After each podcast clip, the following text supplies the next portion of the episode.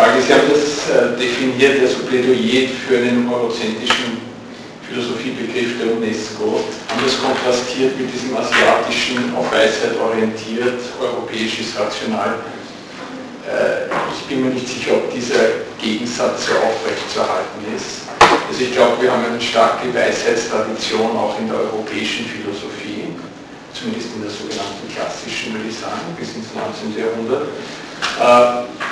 Ich weiß überhaupt nicht, ob äh, dieser ganze Vorwurf des Eurozentrismus nicht oft zu rasch und pauschal erhoben wird. Im Sinne von, alles was rational ist, ist gleich die europäische Rationalität. Das möchte ich nur so als Diskussionsanstoß oder Frage stellen. Ich bin ja Ihrer Meinung, dass ich habe einen Schlüssel. Wichtig ist, man kann sich viel ausdenken. Aber im internationalen Bereich geht es um das Faktische. Ich war in Seoul äh, 2008 auf dem Weltkongress und habe da selber in der Sektion Philosophy Teaching äh, was vorgetragen, schön klassisch. Ja.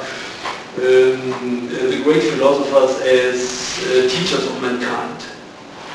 Und nach mir trug eine Kollegin vor, die wahrscheinlich eins habe ich ver äh, vergessen, ähm, die trug eine, Kollegin, äh, eine koreanische Kollegin vor, wie sie ihre Schüler unterrichtet.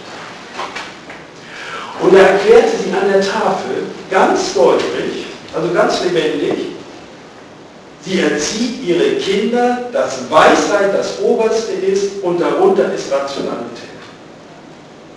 Verstehen Sie, äh, ich sagte ihr hinterher, wie wollen wir das machen? Wir sind alle durchleuchtet worden, ganz rational, weil, weil der, der, der, der koreanische Ministerpräsident äh, da eine Rede gehalten hat. Das war also ein, ein hobbesianisches, rationales System, in dem wir da steckten. Ja, wie, wo ist denn da die Weisheit? Es gibt, ja, natürlich haben wir diese Tradition. Denkt an Schopenhauer, der kann die Weltweisheit und so weiter. Bloß ich meine, das muss angesichts der faktischen Diskussionsverhältnisse deutlicher publiziert werden, deutlicher gesagt werden. Was meinen Sie, muss jetzt deutlicher gesagt werden? Nee, nee, ich stelle mir, was ist Weisheit? Ja. Wenn Sie diese Kollegen hören, dann weiß ich dasselbe, wie Teheran, ist das oft so, auch in religiösen Verhältnissen, dann wird also gesagt, da gibt es irgendwo eine, eine nebulöse Weisheit, das wird aber öffentlich verkündet. Und dann stehen die Leute mit offenem Mund da, ja, ich bin ja im Grunde auch für ein ganzheitliches Weltverständnis. Verstehen Sie? Es ja. gibt viele Dinge, die wir wissen, müssen gesagt werden und verortet werden. Mhm. Darum geht es mir. Mhm. Nicht? Also natürlich äh, könnte ich jetzt auf die äh, relativ äh, rasch auch aus meiner Erkenntnis sagen, wo wir einfach annehmen müssen, bevor wir rational werden, das Akzeptieren des, äh, unseres Menschseins in der Natur. Aber wissen Sie, ich habe den Eindruck, äh, angesichts dieser internationalen Diskussion und dieser Konfrontation muss man manches deutlich sagen, was uns klar ist. In diesem Geschäft geht es nicht darum, dass man irgendetwas weiß, sondern dass man es sagt. Hier geht es um Diplomatie. Aber wenn wir uns auf diese Diplomatie nicht einlassen, verstehen Sie, äh, geht, äh, stimmt irgendwas nicht. Der, erlauben Sie noch eine Bemerkung. Der Weltkongress der Philosophie ist bei uns relativ unbeliebt. Also ich weiß, Frau Ernst, hier die, äh, Ihre Kollegin Ernst war dort und es war auch ihre, es, es waren einige Österreicher in Seoul, die auch kennenlernen. Aber bei uns in Deutschland ist dieser Kongress unbeliebt, denn der bringt sachlich nicht. Weil das ein großer Marktplatz ist. Wenn man, wenn man irgendwie die letzte Interpretation bei Kant, Hegel, Schopenhauer oder Nietzsche finden will, die kriegen sie gar nicht. Aber es ist so, die Russen kommen mit 200 Leuten. Ganz bewusst. Zum ersten Mal Chinesisch äh, Konferenzsprache. Deutsch hat die Tendenz rauszufliegen. Äh, die Chinesen kommen garantiert mit 400 Leuten. Und wenn die Österreicher und die Deutschen mit 40 kommen, dann haben sie schon verloren. Also hier, bitte, ich wollte Ihnen einfach sagen, hier wird anders gespielt. Also ich kann, ich kann theoretische Philosophie. Aber hier, das ist ein anderes, anderes Spiel.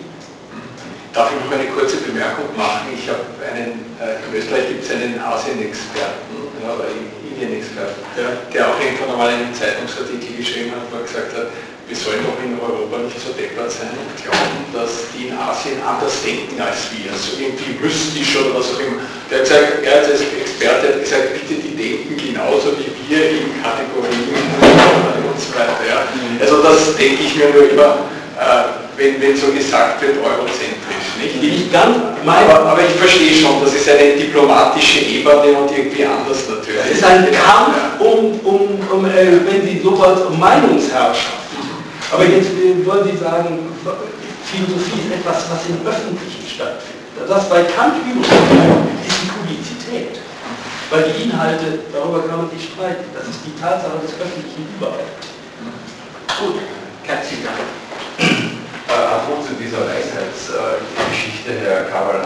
Es gibt doch in Deutschland, also praktisch im Mutterland der europäischen Philosophie, doch irgendwie äh, eine Sackgasse der Weisheitsphilosophie mit dieser Schule der Weisheit in Darmstadt, hier war ein Kaiser. Also das scheint mir sozusagen eine abgehackte Sache zu sein. Neuzeitliche Rationalität sollte also schon die Priorität haben, auch in Philosophiediskussionen. Und jetzt eine äh, Bemerkung zu dem, was Sie natürlich jetzt äh, hervorragend vertreten, äh, nämlich den Stellenwert der Philosophie innerhalb des Konzerts der internationalen Wissenschaften. Äh, eine Zusatzbemerkung, eine ganz kurze zu Ihren drei Forderungen, äh, nämlich glauben Sie nicht auch, dass diese öffentliche Imagebildung der Philosophie, die etwa von Helmut Schmidt über dieses ständige Zitieren von Kant, die zum Beispiel auch in Österreich mit dem Kanzler Schüssler, äh, Schüssel damals mit Einladung von diversen sozusagen Karazundern der internationalen Philosophie bewerkstelligt worden ist, ob nicht diese Meinungsbildung von oberster Machtinstanz aus auch ein sehr wesentlicher Zusatzfaktor ist, um diese Forderungen zu stützen. Es gibt an der Wiener Universität den Herrn Professor Wissmann, der mit diesem Buch Theorie der Umbildung, also meines Erachtens eine Schneise geschlagen hat, in diese Versuche über die UNESCO, äh, die ökonomische Verwertungslogik sozusagen zum Paradigma des Erkenntnisgebiets zu machen. Es gibt daneben auch andere, eben auch philosophische Zugänge zur, zur, zur Frage der Erkenntnisgewinnung, dass sozusagen solche Publikationen Täter für die, die, den, den, den, den Bewusstseinswandel der Öffentlichkeit von ausschlaggebender Bedeutung ist. Also absolut. Nur, faktisch, faktisch ist es so, die Philosophie, die wird so als ein Luxus und ein äh, betrachtet. Das ist ganz interessant für die Mittel. In den 90er Jahren bekamen wir für die Assoziation Internationale Professoren für Philosophie viel Geld von den Ministerien, weil man damals glaubte, dass man sich noch ideologisch auseinandersetzen müsste. Da hatten wir riesen Kongresse. Heute kriegen sie nichts mehr. Heute gibt es nur Geld für Technologie. So, dann gibt es natürlich Einzelne, die Helmut Schmidt ganz richtig Schüssel und dann wird also so Kant oder man, man, man steckt sich das so, so gerne an die Hut. So, und dann geht es aber zu den Curriculumberatungen. So, wie, wie wirkt sich das aus, wenn Sie denken, Philosophy on all levels? Ja, wie wirkt sich das aus? Und dann müssen Sie natürlich sehen, dass Sie das erfolgreich runterbrechen. Und da muss ich sagen, haben wir wirklich das schwierige Geschäft, also im, im Ganzen als Lobby noch stärker, noch überzeugender zu sein. Und wir müssen einfach sagen, so, und deshalb vertrete ich ja so dieses UNESCO-Programm, weil die ganz deutlich sagen, mit Technologie allein geht es nicht. Philosophie ist eine Hauptdomäne der Kreativität, nämlich des absoluten Querdenkens. Dass im Grunde kein Stein auf dem anderen bleibt, weil wir allen widersprechen dürfen, zumindest heuristisch noch weiter als woanders. Und ohne dieses also wirklich absolute Querdenken können wir doch unsere faktischen Probleme nicht lösen. Ich bin tief davon überzeugt. Aber wissen Sie, ich gehe Sie mal nicht. Weiten Sie den Blick von so bis so. Und deshalb also mein Plädoyer weiter. Ich möchte also nochmal das, ich finde das sehr schön, das Thema äh, Und Rationalität aufgenommen haben, aber ich bin mit den Ausführungen ehrlich gesagt nicht so ganz zufrieden. Äh, weil ich glaube, dass die äh, akademische Philosophie äh, da wirklich in gewisser Weise tatsächlich relativ defizitär ist im Augenblick noch. Ich arbeite auch sehr viel mit älteren Menschen, das ist vergleichbar jüngeren, die wollen den Lebensbezug, zum Beispiel der Weisheitsbegriff in der Psychologie, es gibt eine empirische Weisheitsforschung, die ist ganz wunderbar, weil Weisheit als Lebensziel bis höchste Lebensalter definiert worden ist, mit Quellen natürlich dann hauptsächlich aus der antiken Philosophie. Das ist verloren gegangen. Und Philosophie hat immer noch den Geruch, finde ich, von das ist für die Leute, die nicht zum Religionsunterricht gehen. Das war, das, und Philosophie sollte übergeordnet sein, aber eine Philosophie, die, wo die äh, Dozenten zu 90 Prozent sozusagen äh, religiös unmusikalisch sind, also keinen Transzendenzbezug haben, eignet sich natürlich nicht als übergeordnete Disziplin. Die müsste sowohl äh, positiv Religionskritik leisten können, wie auch humanistische Alternativen. Die müssten sozusagen völlig gleichwertig sein. Ist es aber nicht. Äh, die meisten äh, akademischen Philosophen haben sozusagen einen expliziten, aber selten hinterfragten weltanschaulichen Hintergrund, den sie ganz selbstverständlich dogmatisch rausgeben. Und das äh, kriegen, äh, das wird sozusagen vermerkt und äh, solange das so ist, glaube ich nicht, dass, die, äh, dass da eine Chance besteht für eine breitere Anerkennung, weil die, äh, die, die, sogenannten Laien, denen ich mich auch besonders zuwende, die merken es und die mögen es nicht. Die merken den Dogmatismus äh, darin und mögen es nicht. Das ist ein Haupthindernis, meine ich, für die Diese fehlende Offenheit gegenüber allen möglichen Weltanschauungen. Ja, ganz richtig. Äh, ich, die sprechen ja aus der Seele. Die kennen Sie die äh, Didaktik von Eckhard Marx? Ja, Die kennen Sie. Ja. Und da ist noch ein besonderes, und ich, ich glaube, ich habe in meinen Ausführungen dort in Mailand, gucken wir mal diesen, diesen Punkt hier, uh, promote different approaches in teaching philosophy. Nicht? different approaches. Nicht das Besondere ist ja, wenn, wenn, wenn irgendein Lehrstuhlinhaber berufen wird, dann wird er für eine analytische Philosophie berufen. Dann macht er analytische. Wenn er für Geschichte der Philosophie wird er für Geschichte der Philosophie berufen. Wir in der Didaktik haben doch die große Chance, ich habe das auf Englisch genannt, the, the charming, the charming, ähm, na, ähm, Multiperspektivität, also diese charmante Multiperspektivität, die wir in der Philosophiedidaktik doch betreiben dürfen. Und Eigenständigkeit des Denkens auch Eigenständigkeit und nicht äh, dogmatisch Sehen Sie, genau. vorzugehen. Das steckt, das steckt hier dahinter. Das steckt hier dahinter. Und äh, die, da muss natürlich dann wieder diese Kluft äh, geschlossen werden zwischen der akademischen Philosophie, die sich unter Umständen einigelt in, in eine spezielle Sache, und dieser Weite, die Sie genannt haben. Wir haben ungeheuer viel Material. Also ich finde auch Sinnvolles. Aber wie gesagt, neu und aktiv in Ihrem Sinne zusammensetzen. Muss sich die Philosophie aber auch ein Stück verändern. Ja. So wie sie jetzt ist, ist sie nicht zu zeichnen. Ich war vier, ich war mein Leben lang Philosophielehrer in der Schule.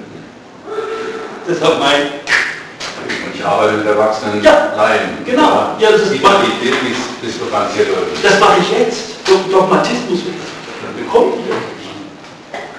Ja. Gut.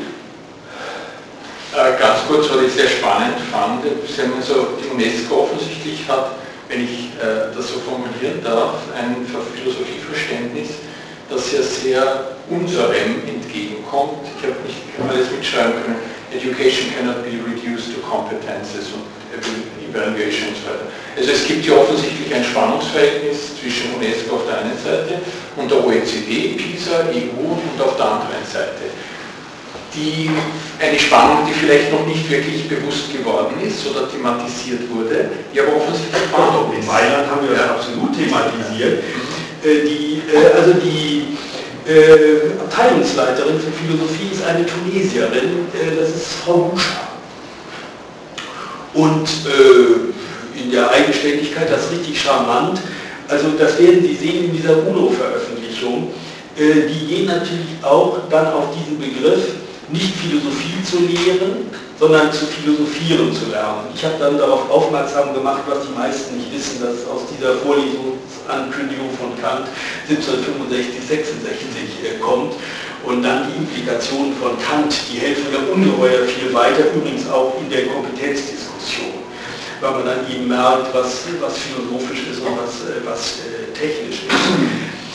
Das, diesen Philosophiebegriff finden Sie dort zu philosophieren zu lernen, finden Sie dort in diesen äh, UNESCO-Papieren zugrunde gelegt. Also rufen Sie es im Netz auf. Ausdrucken ist ungeheuer aufwendig. Ich habe nur zufällig in Mailand ein äh, gebundenes Exemplar ergattert. Können Sie ja vielleicht bestellen lassen, aber einzelne Seiten eben rausdrucken. Die UNESCO publiziert äh, elektronisch und noch etwas Gutes ist. Also äh, es gab zwischen den ähm, ähm, südlichen Ländern, äh, Italien, Spanien, Portugal, und den uns äh, diesen großen Unterschied zwischen der Geschichte der Philosophie, die haben ja so ein Jahr bis zur Renaissance, ein Jahr bis zu, äh, die haben drei Jahre Philosophie, ein Jahr bis zu Nietzsche und dann äh, nochmal ein Jahr Gegenwartsphilosophie. Äh, diese Kontroverse zwischen historischem, historisierenden und äh, reflektierenden Philosophieunterricht, dass die beigelegt ist. Äh, ganz deutlich, also in, in Mailand auch zugunsten des reflektierenden Unterrichts. Und deshalb sind ja das, was wir im deutschsprachigen Raum haben, und das wird zum ersten Mal in der UNESCO in dieser äh, zweiten Veröffentlichung, die ich genannt habe, für Europe in äh, North America, äh, wird das genannt, da hat äh, Johannes Robeck einen sehr schönen Kasten über die Bemühungen um die ZDP-Ehrung, dass äh, diese reflektierende Form der Philosophie ja gerade das ermöglicht, was Sie gesagt haben. Nicht? Also den ganzen Reichtum des Denkens einzubeziehen und dann adressatenbezogen auf Sinnstrukturen umzusetzen. Aber im Ganzen würde ich sagen, da ist noch äh, viel zu tun, inhaltlich, um besser zu überzeugen. Und andererseits, ich sage mal, politisch in der Einflussnahme zu sagen, ohne Philosophie geht es nicht. Danke. Ein gutes Schlusswort. Danke. Vielen Dank.